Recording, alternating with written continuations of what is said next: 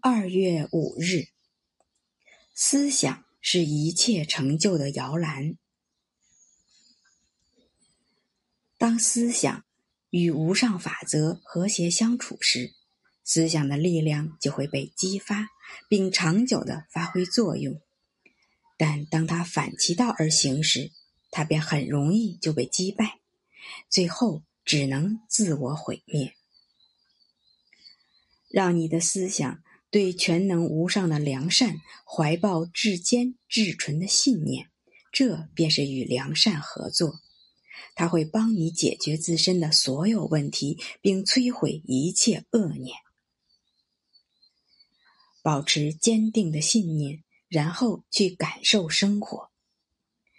我可以告诉你拯救的真实含义。